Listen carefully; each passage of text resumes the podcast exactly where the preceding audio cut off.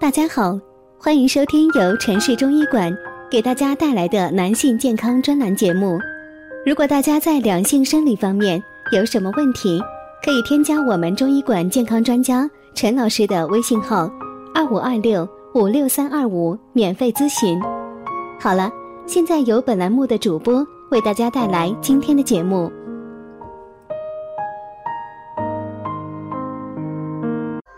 听众朋友们，大家好！今天我们讲的内容是调养身心，越活越年轻。心理健康是养生之本，是二十一世纪健康的主题。与锻炼、饮食、生活规律相比，有一个健康的心理显得更为重要。所以，我们应该重视心理养生，保持善良、宽容、乐观、淡泊的心态。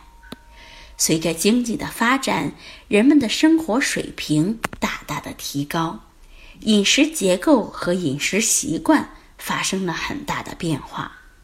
现代生活中，由于暴饮暴食、饮食失衡而发生。